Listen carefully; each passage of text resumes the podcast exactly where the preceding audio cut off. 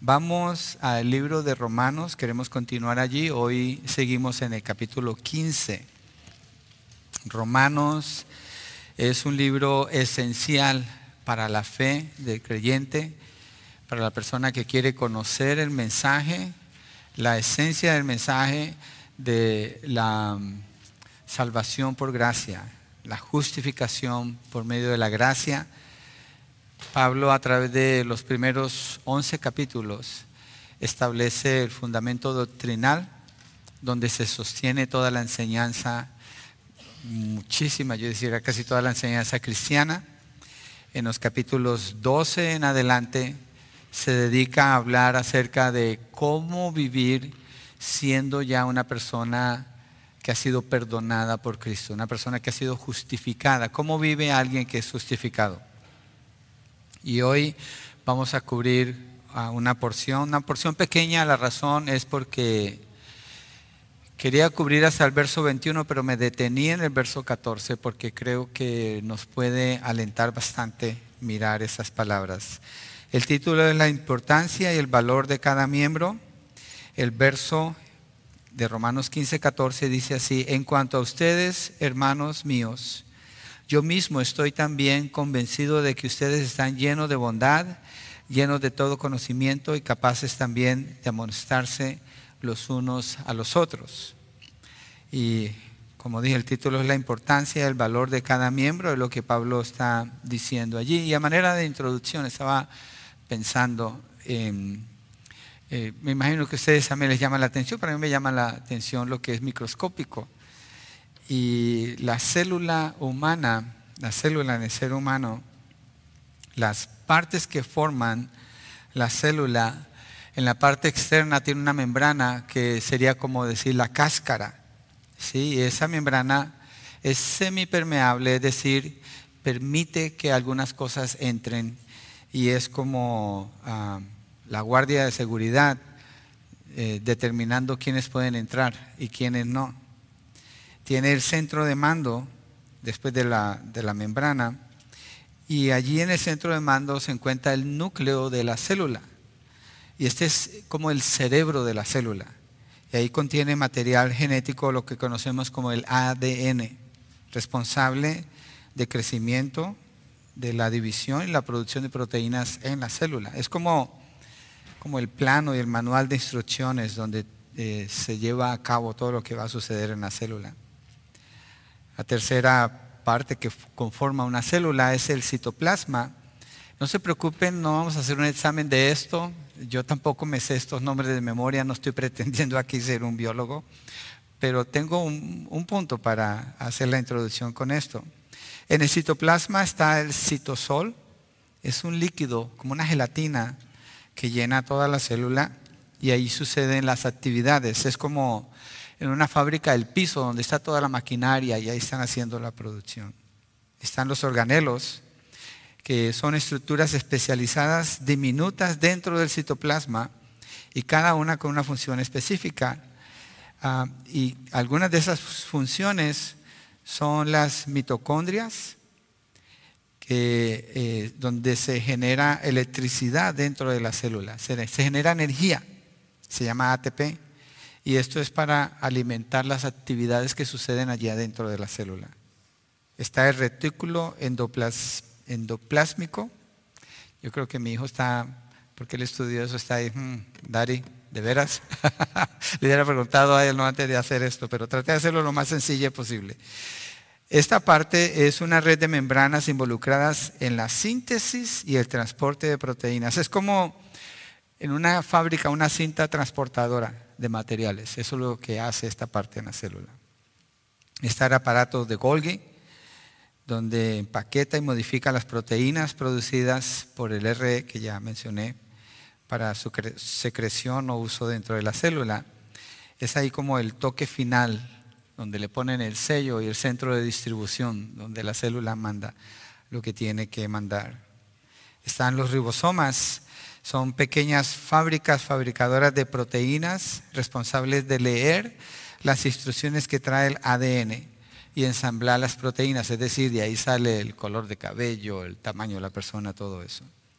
Los lisosomas es el vertedero de la célula que descompone los materiales desgastados y los productos de desecho. Ahí es donde sale lo que sobra.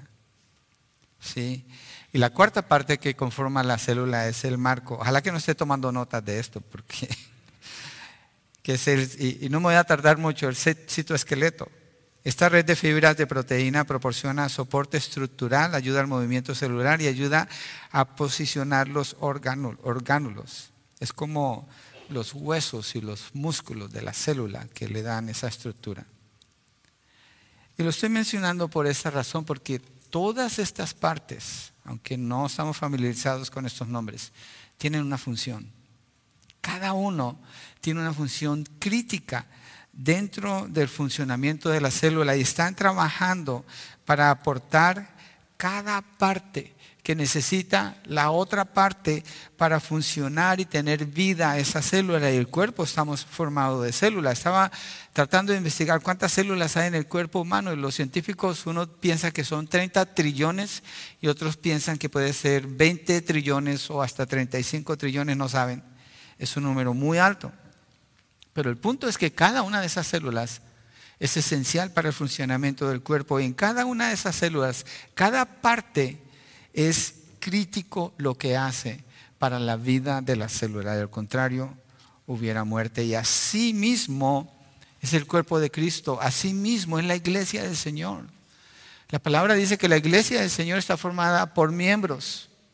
Algunos son ancianos, otros son diáconos, otros están encargados de los niños, de los cuneros, otros sirven en los grupos de hogar, otros son evangelistas. Cada uno está cumpliendo una función en particular, pero cada uno es crítico lo que está haciendo para la edificación del cuerpo de Cristo. Es decir, que en la iglesia del Señor no hay ni una sola persona que se pueda decir que es un miembro insignificante. Cada miembro juega un papel importante, tiene una función única. Y la función que desempeña tiene que ver con el crecimiento de la otra parte que está trabajando para la edificación del cuerpo. Por tanto, usted es muy importante. Usted es crucial en el crecimiento del cuerpo de Cristo, de la iglesia del Señor. Usted en ningún sentido es una persona secundaria, sino importante de acuerdo al diseño que Dios le da a la función dentro del cuerpo de Cristo. Entonces, lo que vamos a hacer hoy es mirar lo sorprendente del valor de cada creyente y su importancia para la edificación de la iglesia del Señor. lo vamos a ver en tres partes, la bondad, el conocimiento y la capacidad para amonestar. Y quiero decir algo antes de seguir, algo que no voy a enseñar, algo que no voy a hacer, aunque yo creo que esto nos puede animar. Yo no voy a hablarle a usted de qué tan importante es usted fuera de Cristo. Yo no voy a hablarle a usted de que en usted está todo el valor que se necesita por sí mismo. No, porque la palabra no dice eso. No es mi intención. No es mi intención que usted se sienta bien. Es mi intención que usted sea ministrado por la palabra del Señor, animado a funcionar en la capacidad que Dios le ha dado a usted. No está en usted. Dios la ha puesto en usted y los textos de la palabra así hablan. Entonces el centro de lo que vamos a estar estudiando en realidad no somos nosotros, es el Señor y su obra en nosotros. Pero si nosotros creemos en lo que Él dice, de lo que Él ha hecho por nosotros, yo creo que nos puede animar a funcionar todavía mejor dentro del cuerpo de Cristo. Esa es la intención de esta predicación. Entonces, eh, Pablo cuando habla de esto, en el capítulo 15, primero habla del ministerio de Cristo. Si usted se fija en los versos 1 hasta el 13, Cristo es mencionado en varias ocasiones y allí está hablando de que no hay distinción, no hay diferencia entre los gentiles y los judíos y deben por tanto aceptarse unos a otros. Después en el capítulo 14 en adelante, Pablo empieza a hablar de él y de su ministerio desde o en Cristo Jesús pero en el verso 14, antes de entrar a dar toda esa explicación, él se refiere a los hermanos en Roma y le dice, en cuanto a ustedes, hermanos míos, yo mismo estoy también convencido de que ustedes están llenos de bondad, llenos de todo conocimiento y capaces también de amonestarse los unos a los otros. Entonces quise hacer esa pausa Muchos comentaristas no lo toman así, pero yo creo que es esencial para nosotros tomarlo desde allí, de ver el valor del ministerio de cada creyente en el cuerpo de Cristo. El primer punto es este, porque mostramos bondad. Y es la primera parte del verso. En cuanto a ustedes, hermanos míos, yo mismo estoy también convencido de que ustedes están llenos de bondad. Entonces, cuando uno lee aquí, en cuanto a ustedes, ¿quiénes son estos ustedes? Porque él ha estado hablando, recuerden, de los fuertes en la fe y los débiles en la fe. Los débiles en la fe aprendimos que no son personas infieles a Dios, no son personas que no llegan al servicio, no son personas que no sirven, son personas activas, aman al Señor, quieren servir al Señor, pero están restringidos porque consideran que ciertas cosas pueden ser pecado y no se atreven a hacerlas. Entonces se limitan en lo que hacen, aunque no lo son, pero su conciencia les acusa. Los fuertes en la fe son los que sirven al Señor, aman al Señor igual que ellos, pero tienen mayor libertad en la manera como les sirven al Señor. Y ha habido un problema entre ellos y Pablo les enseña a no tener ese problema, a aceptarse los unos a los otros, a apoyarse. Y aquí cuando dice en cuanto a ustedes, se está refiriendo a todos ellos, a todos los creyentes de la iglesia en Roma. Está hablando de todos sin ninguna distinción. Quiero que miremos en el capítulo 1 de Romanos para mirar el contexto que el libro nos da de cómo Pablo habla así cuando se refiere a ustedes y que nos va a ayudar a entender por qué Pablo les habla a ellos como les habla aquí casi al final. Entonces, en el capítulo 1 de Romanos, versos 5 al 7, dice así, es por medio de él, hablando de Cristo, que hemos recibido la gracia y el apostolado para promover la obediencia a la fe entre todos los gentiles por amor a su nombre entre los cuales están también ustedes, llamados de Cristo. A todos los amados de Dios que están en Roma, llamados a ser santos, gracia y paz a ustedes de parte de Dios, nuestro Padre el Señor Jesucristo. Está dirigiendo la carta a ustedes. En el capítulo quinto dice a ustedes, después cuando retoma, no haciendo ninguna distinción, sino refiriéndose a todos. Pero Pablo habla muy bien de ellos desde el capítulo 1. Miren verso 8 al 13 del mismo capítulo 1. En primer lugar, doy gracias a mi Dios por medio de Jesucristo por todos ustedes, porque por todo el mundo se habla de su fe. Tienen un buen testimonio de acuerdo a esto, pues Dios, a quien sirvo en mi espíritu en la predicación del Evangelio de su Hijo, me es testigo de cómo sin cesar hago mención de ustedes. Pablo ama a estos hermanos. Verso 10, siempre en mis oraciones implorando que ahora, al fin, por la voluntad de Dios, logre ir a ustedes. Los ama, ora por ellos, quiere ir a pasar tiempo con ellos y él reconoce el testimonio, el buen testimonio que ellos tienen. Entonces, este ustedes es el mismo que encontramos en el capítulo 15. Y regresando allí nuestro texto base, dice, yo mismo estoy también convencido. ¿Convencido de qué? Ya lo leímos en el capítulo 1. Convencido de que tienen un buen testimonio. Convencido de que ellos predican el Evangelio y en todo el mundo en ese tiempo, hace dos mil años, se conoce de esta iglesia. Entonces dice, estoy convencido de ustedes. Él los conoce hay muchos comentaristas que dicen que esta es una frase, una de esas buenas frases que se dicen para quedar bien con un grupo. Yo creo que va un poco más de allá. Aunque sí es verdad, Pablo quiere tener una relación con ellos porque no ha ido a Roma, pero Pablo está diciendo verdades que son cruciales aquí para la iglesia entender. Y mantiene ese enfoque ahora, aunque va a entrar a hablar mucho de su labor, está refiriéndose primero a ellos y la capacidad que ustedes tienen de ministrarse unos a otros para su edificación mutua. Entonces dice, de que ustedes están llenos de bondad. Llenos de bondad, obviamente que lo que los caracteriza a ellos es la bondad. Y la bondad es una cualidad moral caracterizada por un interés en el bienestar de otros. Una persona bondadosa es una persona que piensa más que en sí mismo. Es una persona que le preocupan las demás.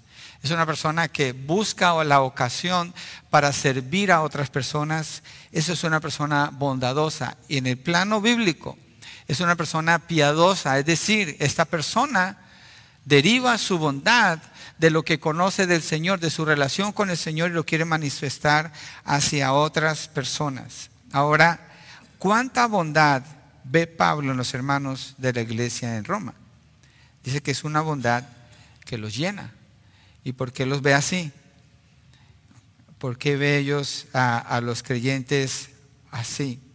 Porque Pablo ama a estos hermanos, conoce su testimonio y como dijo en el capítulo 1, aunque ellos tienen ese buen testimonio, quiero ir a predicar el Evangelio a ustedes y predicar el Evangelio con ustedes a los griegos, a los romanos, a los judíos, a los bárbaros, a los etzitas, a todas las personas tenemos obligación con ellos. Entonces se ve como parte de la familia de ellos.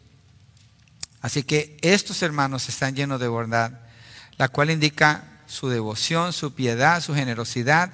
Tienen como norma, seguramente el texto no está diciendo eso, pero tienen como norma la regla de oro. La regla de oro es haz a tu prójimo como quieres que te hagan a ti. Entonces son personas que están mostrando bondad y piedad alrededor de ellos, no piensan solamente en sí mismo.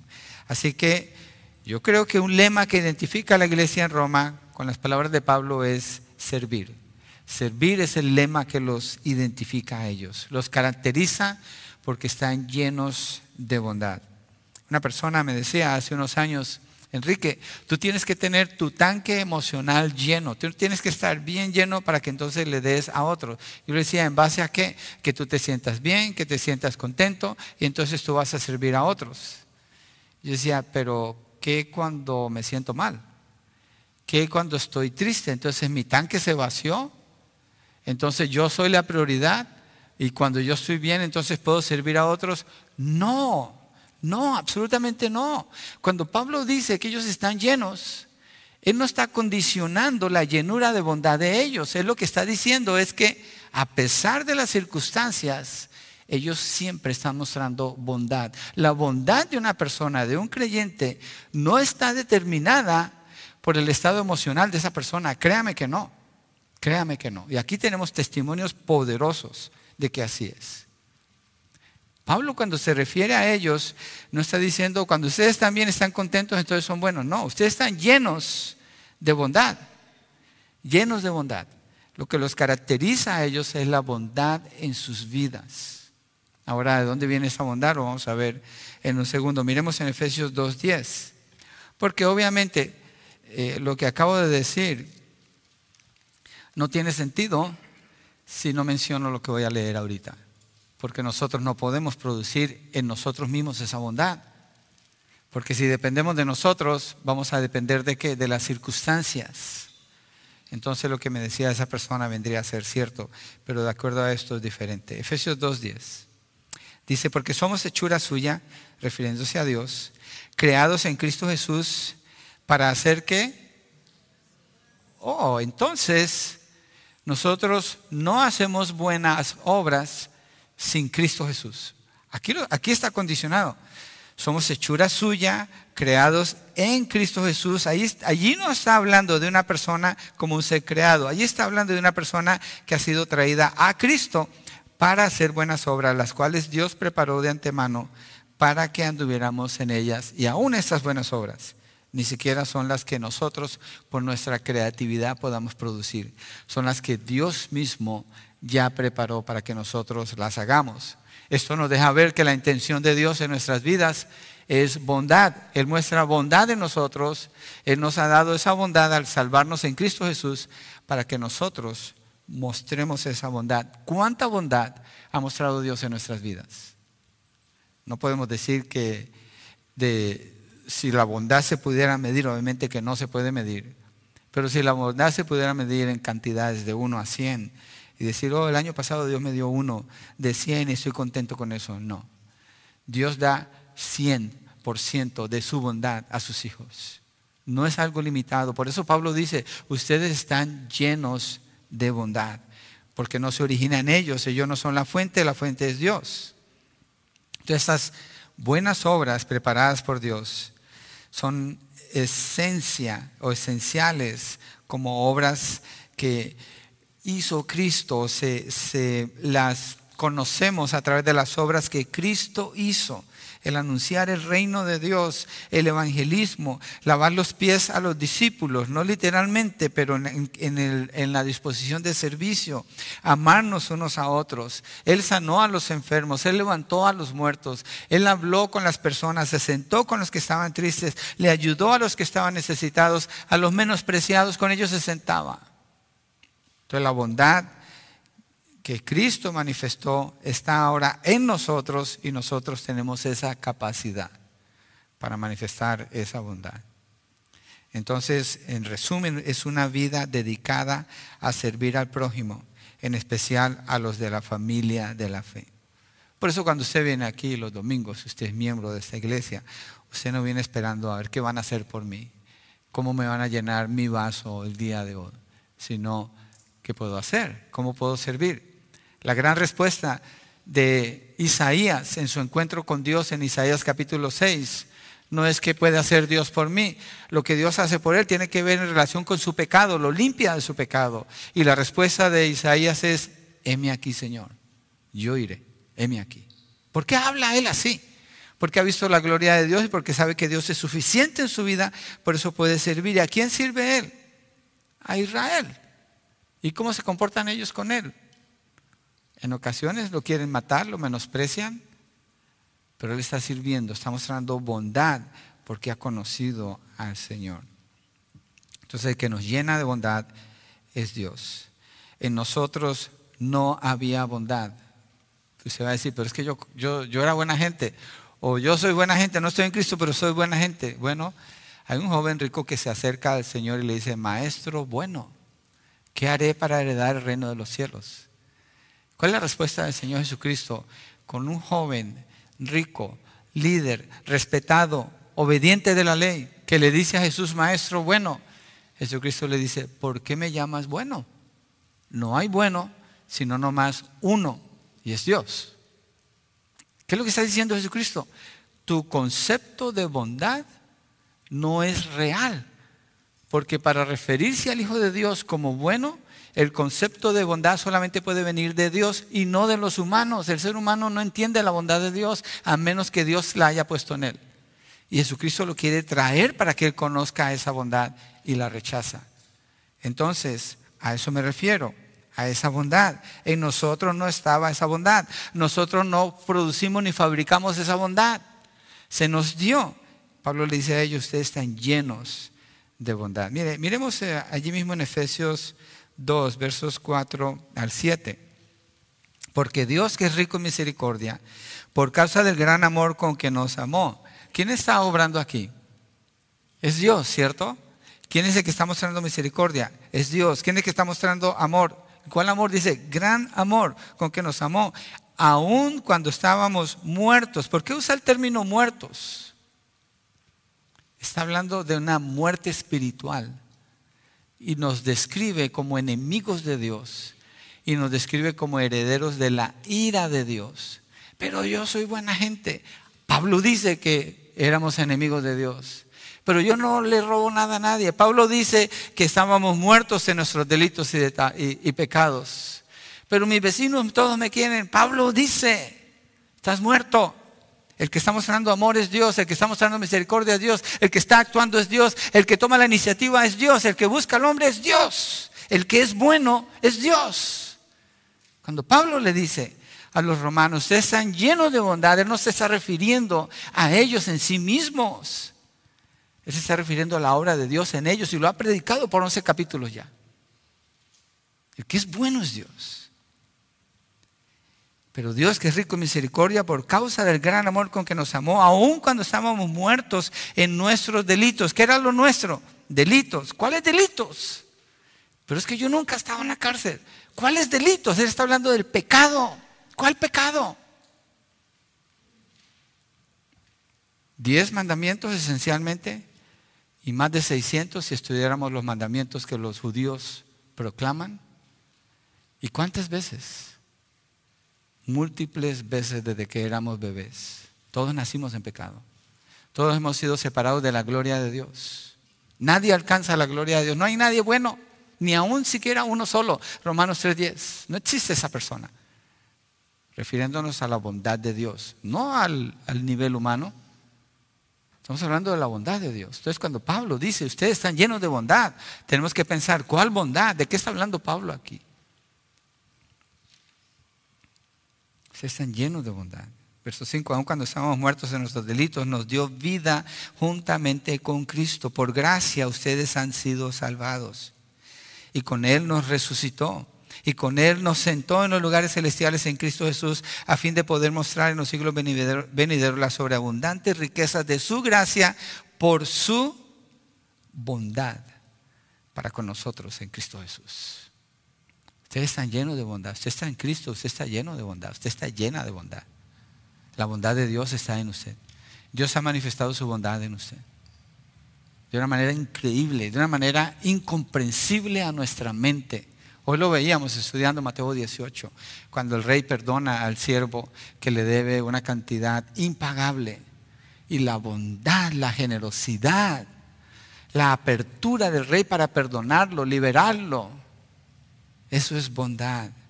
Esa bondad viene de Dios. Por eso les decía al principio, no es para saltar a ninguna persona, ni a nosotros, sino a Dios. Y la obra de Dios en nosotros. La bondad de Dios ha sido derramada en nosotros a través de la obra redentora en Cristo Jesús. La fuente de nuestra vida es Cristo. La vida que ahora se manifiesta en nosotros es la vida de Cristo. Estamos en Cristo, tenemos la mente de Cristo, tenemos el Espíritu Santo que produce en nosotros tanto el querer como el hacer por su buena voluntad. No dice que por la nuestra. Lo que hacemos nosotros es responder ante la bondad de Dios. Claro, si sabemos que Dios es bueno, ¿cómo no vamos a querer responder en bondad? Si sabemos que Dios ha derramado su bondad en nosotros, ¿cómo no vamos a querer manifestar esa bondad? No sea que seamos como el siervo malvado, que después de recibir semejante perdón, va y ahorca, agarra del cuello a su consiervo, que le debe una cantidad mínima. Mire Gálatas 5.22. Gálatas 5.22. Un poquito atrás, si estaba en Efesios, se regresa unas dos páginas y ahí va a llegar a, a Gálatas 5.22. Porque ah, perdón, está en el 4, 5, 22, pero el fruto del Espíritu es amor, gozo, paz, paciencia, benignidad, bondad, fidelidad, y sigue dando otra lista, son nueve características. Está hablando de un fruto, ¿cierto? Dice el fruto del Espíritu. ¿De quién es el fruto? Del Espíritu. ¿A quién le está hablando Pablo en Gálatas? A los creyentes de Galacia. ¿El fruto es de los creyentes de Galacia?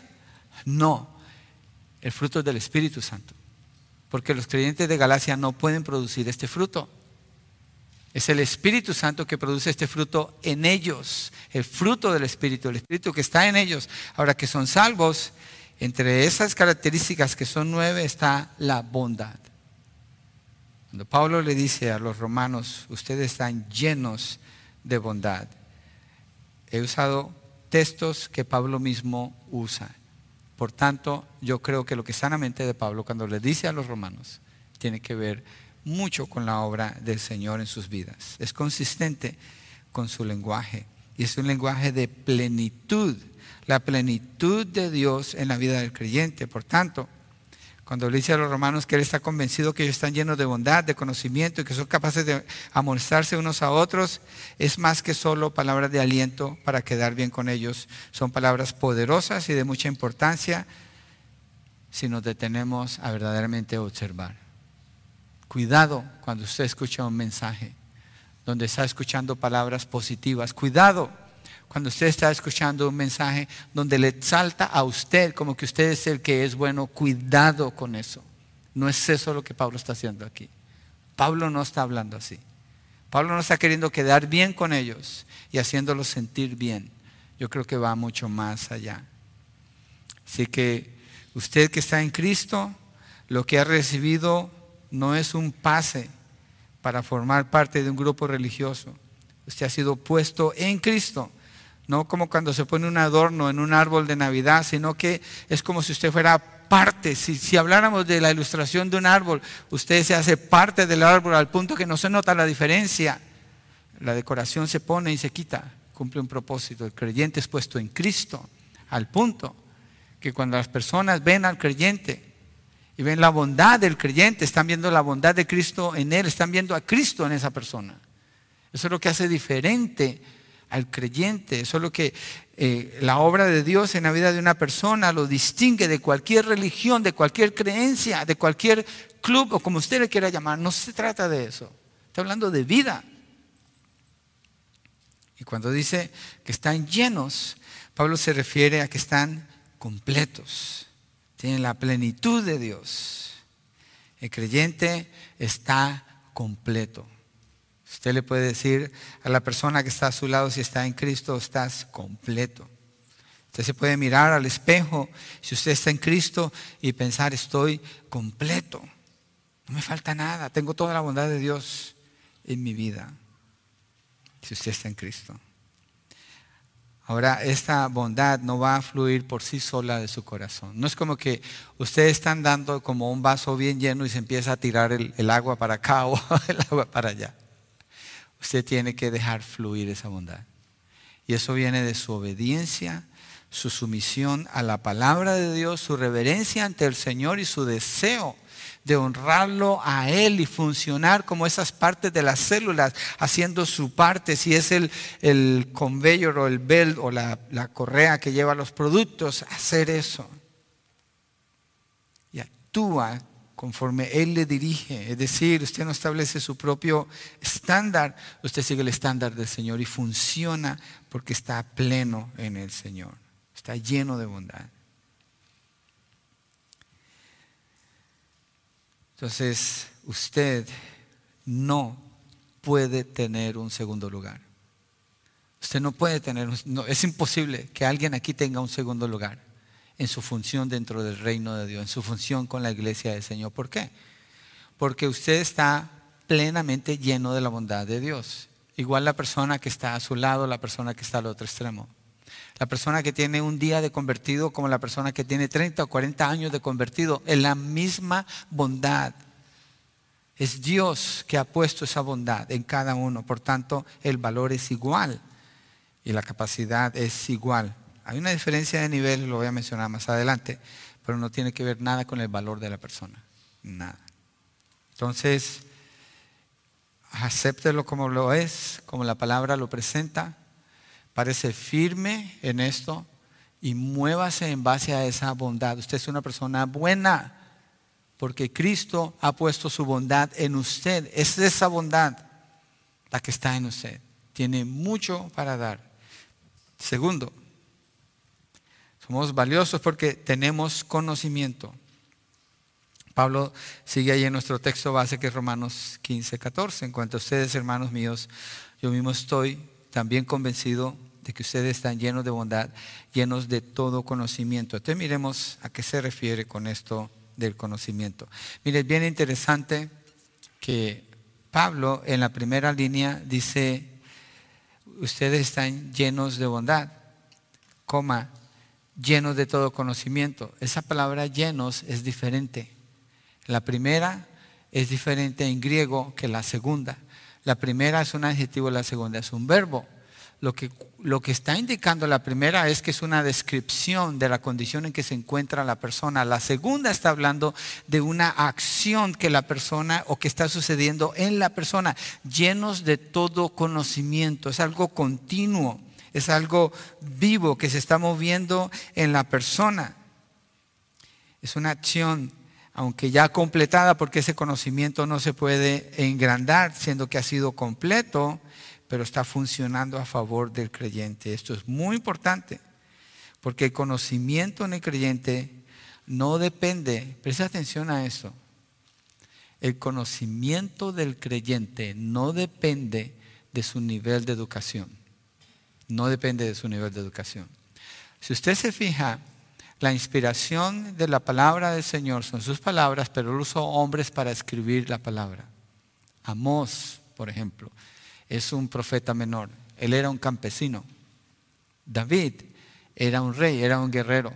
Isaías era un hombre que tenía acceso a la corte real, un hombre conocedor. Nehemías trabajaba para un rey y sirvió eh, eh, liderando al pueblo de Israel para reedificar las murallas en Jerusalén.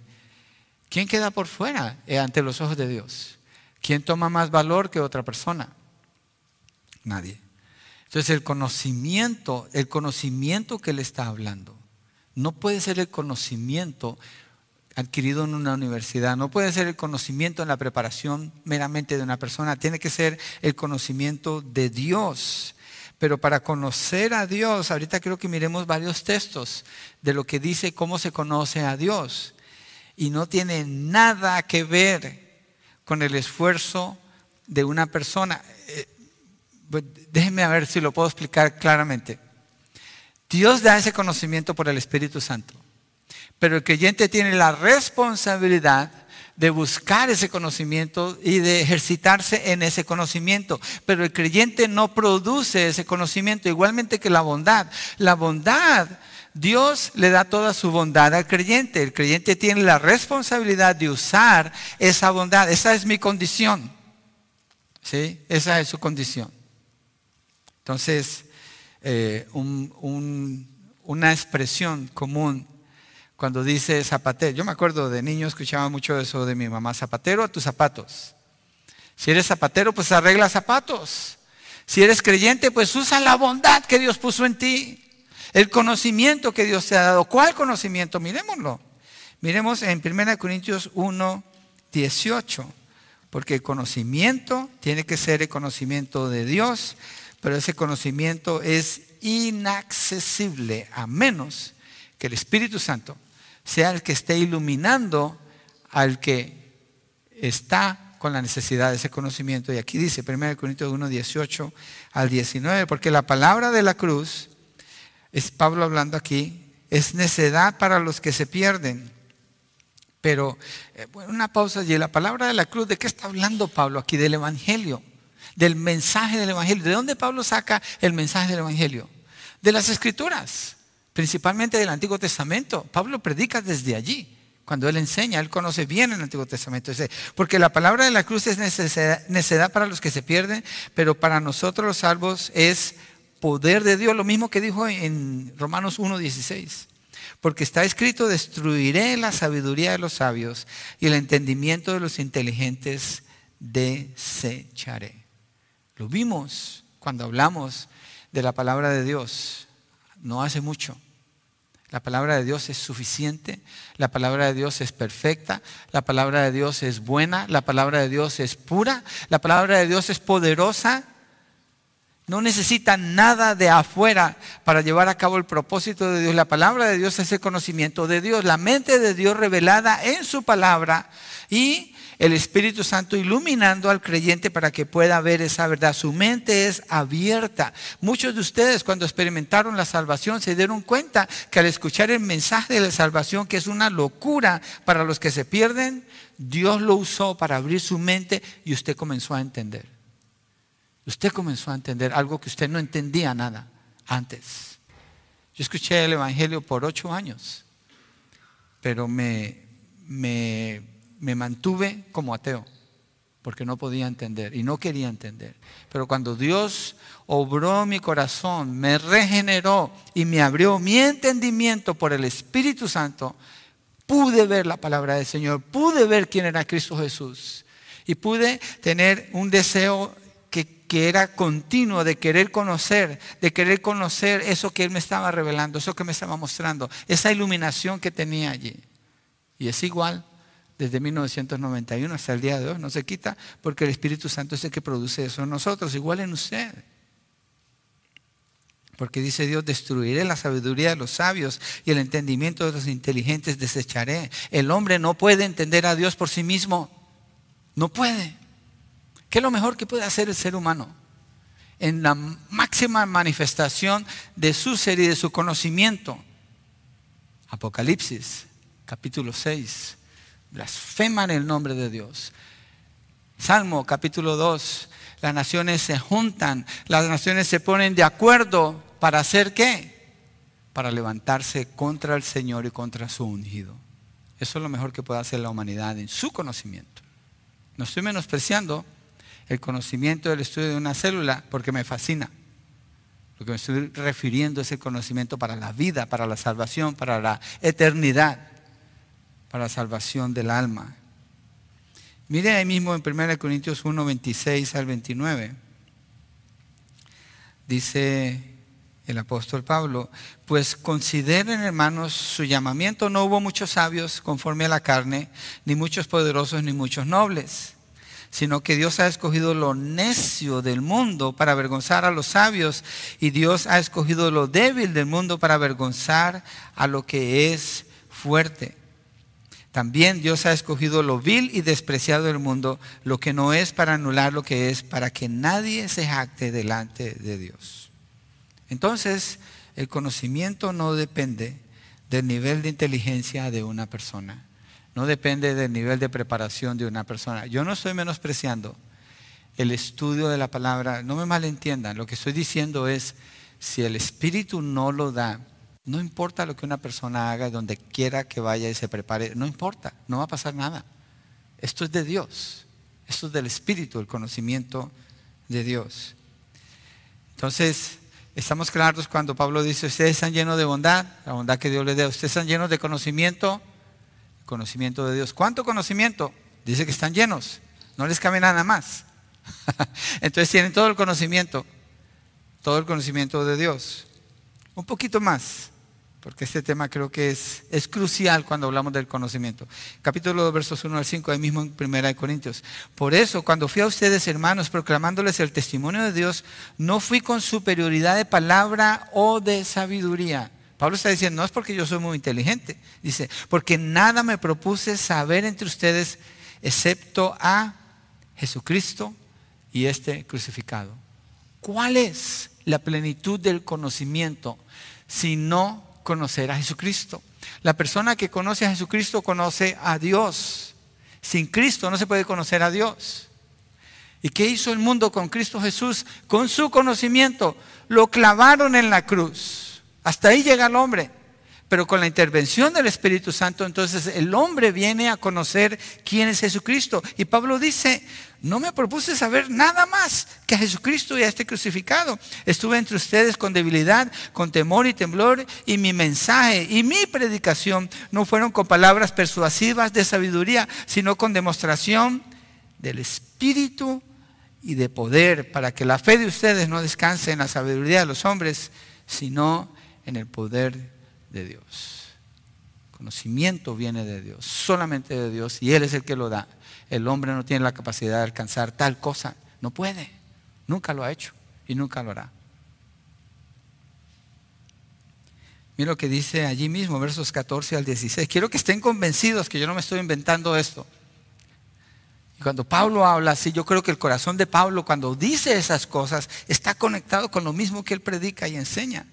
14 al 16, en 1 Corintios 2 dice, pero el hombre natural, la persona que no tiene a Cristo, no acepta las cosas del Espíritu de Dios. Está hablando de una condición permanente, porque para él son necedad y no las puede entender, porque son cosas que se disciernen espiritualmente. Pero si está muerto, pues no puede discernir nada espiritualmente, ¿no? Ha muerto espiritualmente hablando. En cambio, el que es espiritual el que ha nacido de nuevo, juzga todas las cosas. ¿Por qué juzga? Porque puede entender, pero él no es juzgado por nadie, porque ¿quién ha conocido la mente del Señor para que lo instruya? Y mire cómo concluye Pablo allí, pero nosotros tenemos la mente de Cristo. Por eso conocemos a Cristo, por eso conocemos a Dios, por eso estamos llenos de todo conocimiento, por eso tenemos el conocimiento que se necesita para la vida y la piedad. Hemos recibido todo, dice Pedro. Tener la mente de Cristo es tener la capacidad de comprender la verdad de Dios. Tenemos acceso al conocimiento del Dios Santo. Podemos conocer la voluntad de Dios que es buena, agradable y perfecta. Sí, Pablo dice, hagan esto para que conozcan la voluntad de Dios que es buena, agradable y perfecta. No es que ustedes por sí mismos logran llegar allí, pero obedezca a Dios, obedezca a su palabra y la verdad de Dios va a ser más clara para usted. Y a medida que buscamos vivir en santidad y dedicamos nuestros cuerpos al servicio de Dios y de su iglesia, diciendo no al pecado y no al mundo, y tener un corazón limpio delante de Dios, así podemos entender y comprender el conocimiento que ya se nos ha dado. Nosotros no producimos ese conocimiento, ni nos distinguimos en niveles de, de conocimiento, porque todos tenemos, estamos llenos de conocimiento, llenos de bondad, llenos de conocimiento. Un poco más, a lo mejor logro convencerlos con otro texto. Vamos a Efesios 3, versos 16 al 19. Si pasa las páginas a la derecha de su Biblia, se va a mover hacia Efesios. Efesios 3, 16 al 19. Les ruego que Él les conceda, Pablo está orando por los Efesos, que Él les conceda a ustedes, miren ustedes que vimos en Romanos 15, conforme a las riquezas de su gloria, el ser fortalecidos con poder por su espíritu en el hombre interior, de manera que Cristo habite por la fe en sus corazones. También ruego que arraigados y cimentados en amor, ustedes sean capaces de comprender, eso tiene que ver con conocimiento, con todos los santos, cuál es la anchura, la longitud, la altura y la profundidad y de conocer el amor de Cristo que sobrepasa el conocimiento para que sean llenos hasta la medida de toda la plenitud de Dios. Y Pablo aquí lo está presentando como una respuesta, una actitud, una acción que el creyente está tomando. Y por eso ora por ellos, pidiendo que ellos conozcan, Señor, que conozcan la altura, la altura, la plenitud del amor de Dios. Entonces el conocimiento el conocimiento que está hablando Pablo, y están llenos de conocimiento, tiene que ver con la obra de Dios, con el amor de Dios, con la seguridad que el creyente tiene en lo que Dios ha hecho en su vida. Y esto nos mueve más adelante. Voy a avanzar un poquito más para no extendernos tanto aquí, porque la verdad es, es fascinante. Cuando usted piensa en lo que está diciendo con el conocimiento, es fascinante entrar a la escritura y buscar esto. Pero piense en esto.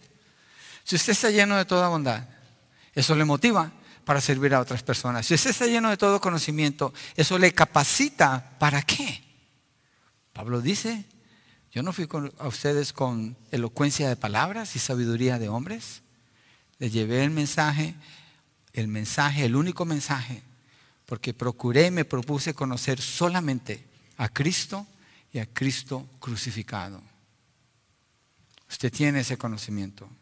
Usted puede llevar ese mensaje. Usted puede ministrar a sus hermanos con ese mensaje, a las personas que usted conoce. Ahora, si un creyente dice y acepta estas verdades que estamos viendo aquí y no lo hace, y su característica, la característica de su vida es que nadie conoce de Dios por medio de usted, entonces eso levanta una pregunta. ¿Está usted en Cristo Jesús? ¿Está usted lleno de bondad? ¿Está usted lleno de todo conocimiento o no? Si la respuesta es no, porque no hay evidencia y no hay fruto en su vida, entonces usted necesita clamar a Dios. Que el Señor tenga misericordia de su alma, que el Señor le ayude, le abra su entendimiento, que regenere su corazón, que le llame para que usted venga a sus pies y usted pueda conocer a Cristo. Miren, yo era un ateo antes, lo menos que quería saber era de Dios y ahora ando predicando de Él. Él hace esa obra. ¿Usted quién sabe lo que usted era? Pero delante de Dios todos necesitamos de su misericordia. Y ante el conocimiento de Él, todos quedamos como lo vil, lo menospreciado, porque no manejábamos el conocimiento de Dios. Ahora Él nos ha capacitado, así es lo que nos lleva al siguiente punto, porque somos capaces. Y allí en el texto de Romanos 14, 15, 15 14, perdón, dice en la última parte, y capaces también de amonestarse los unos a los otros. Amonestar es advertir, aconsejar, instruir, enseñar. Y capaces es ser aptos, estar capacitados para hacer algo. Ustedes son suficientes, le está diciendo Pablo a ellos, ustedes son suficientes para instruirse mutuamente. a veces está ese, ese concepto de que, bueno, pues el pastor para eso le pagan él que enseñe. usted puede enseñar, usted puede enseñar. Usted tiene la capacidad, porque en usted hay bondad. Usted tiene la capacidad porque en usted está el conocimiento. ¿Cuánto del conocimiento? Todo el conocimiento. ¿Cuánto de bondad? Está lleno de bondad. Cuando Pablo dice, ustedes son capaces de amonizarse mutuamente. Es suficiente lo que usted tiene. Mire, quiero demostrárselos con un texto. Obviamente aquí no se vale mi experiencia, es qué dice Dios. Quiero demostrárselos con un texto que todos conocemos, que tiene que ver con esto, es claro en mi convicción, Mateo 28, verso 18 al 20. Toda autoridad, está hablando Jesús a sus discípulos, toda autoridad me ha sido dada en el cielo y en la tierra. En otras palabras, más les vale que escuchen. Bueno, él no habla así, pero si está diciendo toda autoridad me da en el cielo y en la tierra. No hay mayor autoridad. Mejor prestó atención, no le está diciendo a los discípulos. Pero lo está haciendo para afirmarlos a ellos en lo que están a punto de recibir, que ellos lo pueden hacer. Porque por la autoridad de Jesucristo, que es universal, ellos pueden hacerlo. Dice, vayan, pues y hagan discípulos. ¿Qué toma para ser un discípulo? Amonestar con la palabra de Dios, instruir con la palabra de Dios. Pablo le está diciendo eso a los romanos. Ustedes son capaces de amonestarse mutuamente, de edificarse mutuamente. ¿Cómo se van a edificar? Con las palabras de Dios. Miren lo que dice. Vayan pues y hagan discípulos de todas las naciones, bautizándolos en el nombre del Padre y del Hijo y del Espíritu Santo. Verso 20, enseñándoles a guardar todo lo que les he mandado. Y recuerden, yo estoy con ustedes todos los días hasta el fin del mundo. La gran comisión está basada en que el creyente tiene el conocimiento, tiene la bondad para llevar a cabo esa obra, de alcanzar al que no conoce a Cristo y, como Pablo lo menciona, de ministrarse mutuamente como las partes de la célula, cada una cumpliendo una función específica y todas obrando con un mismo propósito.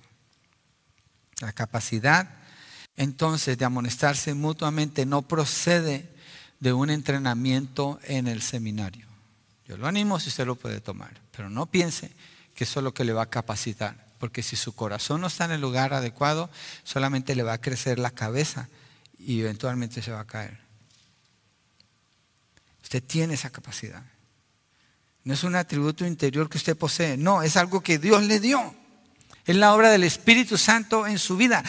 ¿Cómo pudiéramos pensar que el Espíritu Santo haya hecho una obra en la vida del creyente que es incompleta? ¿Cómo pudiéramos pensar que Dios haya amado al creyente con un amor parcial, reteniendo algo de él? ¿Cómo pudiéramos pensar que Dios hubiera mostrado su bondad solamente en parte o de lado para que esa persona tuviera algo de él? No. Cuando Cristo muere en la cruz del Calvario, Cristo está entregando todo, Él está entregando su vida.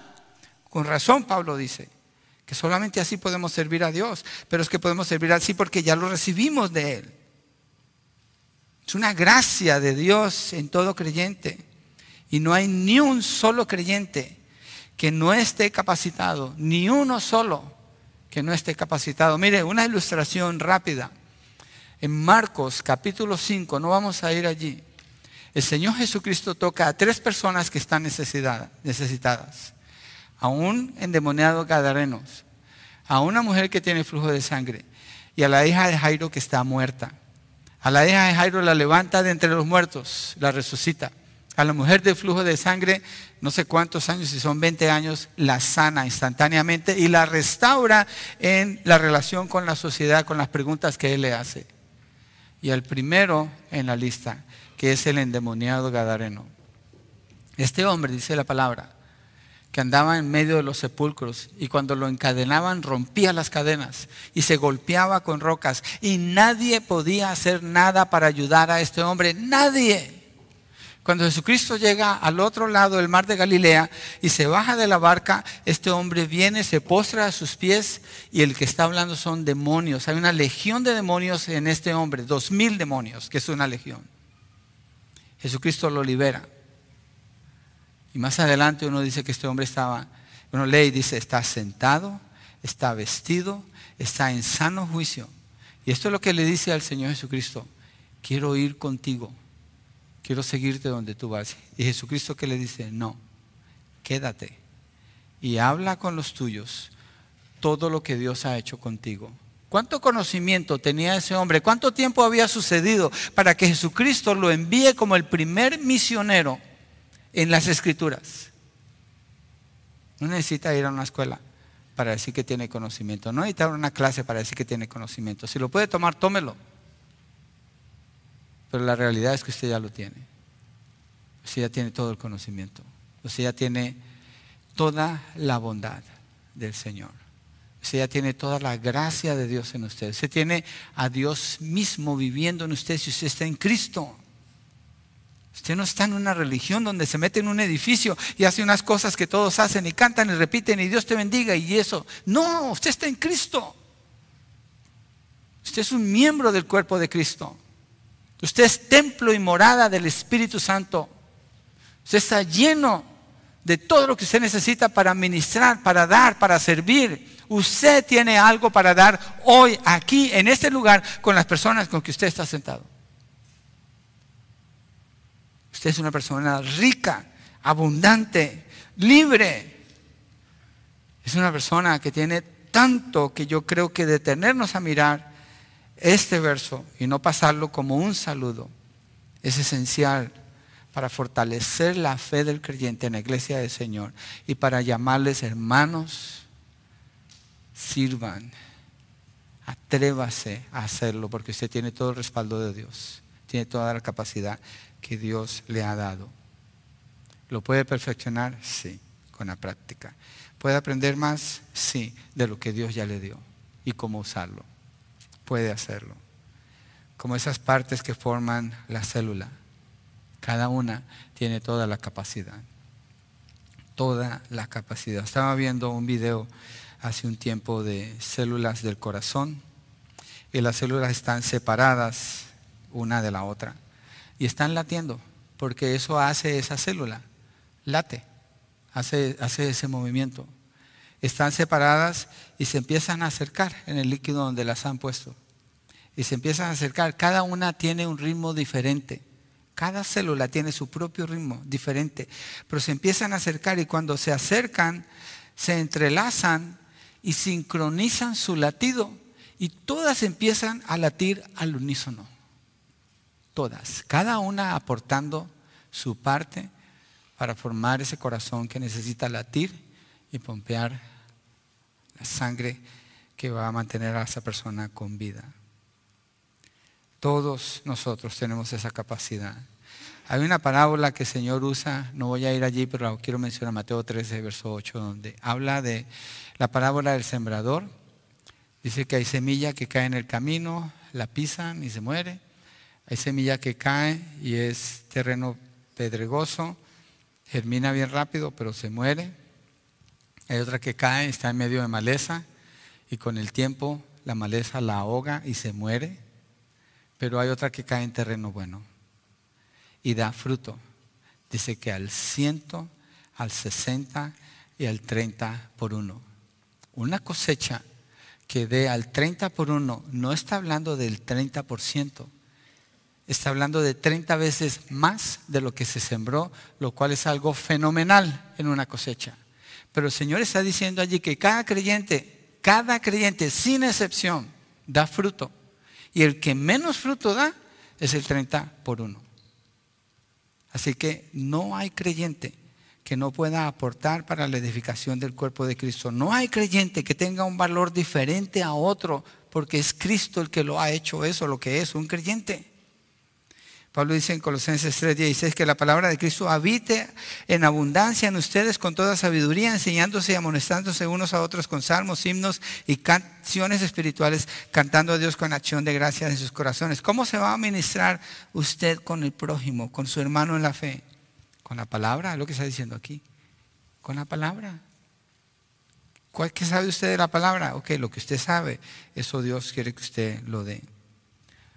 ¿Cuáles son los medios que Dios nos ha permitido para experimentar esto? Los grupos de hogar, hermanos, los grupos de hogar. Y no me cansaré de decir, vaya a un grupo de hogar. Vaya a un grupo de hogar donde se va más allá de cómo estás y hasta luego. Usted se puede sentar con esas personas, puede comer con esas personas, se toma un café, un paz, lo que a usted le guste, un té. O si va aplanada, le van a dar una comida deliciosa. Y no es el único lugar. Varios grupos de hogar. Yo tengo problema en mantener mi peso porque cada vez que voy a los grupos de hogar. Pero ahí se, se presta para ministrarnos mutuamente, para compartir. Grupos de varones, grupos de damas, grupos de jóvenes, una llamada, una visita. Encontrar a una persona y preguntarle, ¿cómo estás? ir un poquito más allá no, de veras, ¿cómo estás? ¿Cómo estás? ¿Qué pasa con tu vida? ¿Puedo orar por ti? Dar una palabra de ánimo desde las escrituras. Llorar con esa persona cuando esa persona está llorando. Celebrar cuando esa persona está celebrando. Estamos llenos de bondad. Estamos llenos de conocimiento. Dios nos va a usar. Mire, hermanos, no hay conversación. Casi yo creo que no hay conversación donde uno, uno no puede aprender algo. Cada persona, Dios la usa, especialmente si está en la palabra del Señor, fluye esa vida. Voy a leer estos textos rápido, solo voy a leer rápido por cuestión de tiempo. Pero mire cómo dice cómo nos podemos ministrar. Gálatas 6.1. Hermanos, aun si alguien es sorprendido en alguna falta, ustedes que son espirituales, restáurenlo en un espíritu de mansedumbre, mirándote a ti mismo, no sea que tú también seas tentado. Efesios 4:15, más bien al hablar la verdad en amor, creceremos en todos los aspectos en aquel que es la cabeza, es decir, Cristo. Colosenses 1:28, a Él nosotros proclamamos amonestando a todos los hombres y enseñando a todos los hombres con toda sabiduría a fin de poder presentar a todo hombre perfecto en Cristo.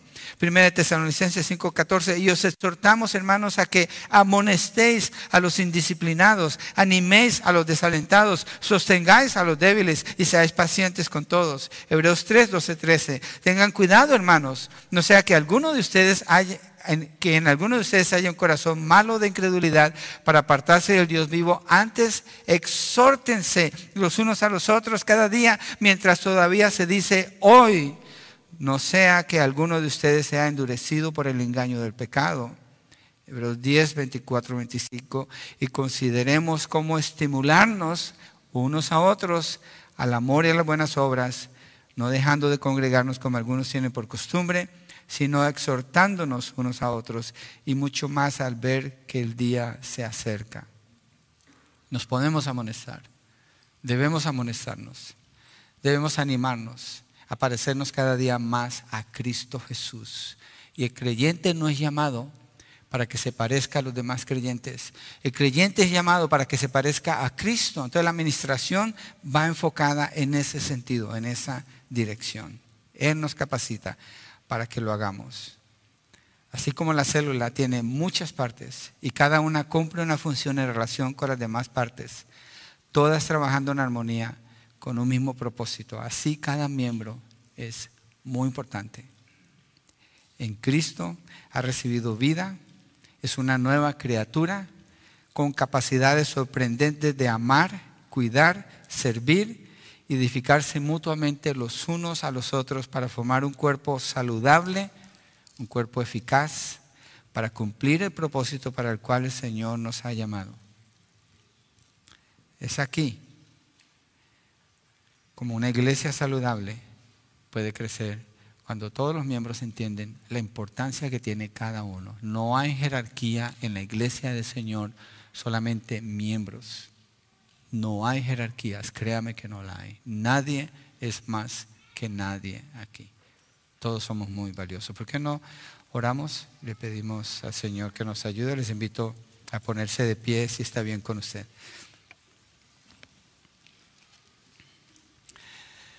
Yo creo que eh, esas palabras de Pablo nos animan y nos desafían. ¿Quién nos define? No es lo que una persona diga de nosotros, es lo que Dios ha hecho por nosotros.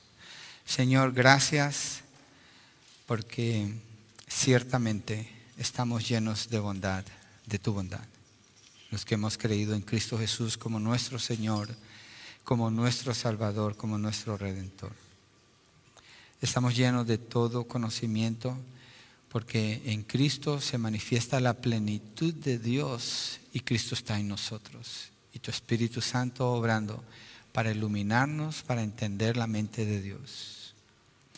Y somos capaces, hemos sido capacitados, tenemos el poder y la capacidad para ministrar, para levantar, para animar, para exhortar, también para ser exhortados, corregidos, instruidos, preparados en justicia para toda buena obra. Señor, gracias, porque nuestro valor no depende de una jerarquía, de un tiempo o de una institución, viene de Cristo mismo, de la obra que Dios ha hecho en nosotros por medio de su Espíritu Santo. Gracias, Señor.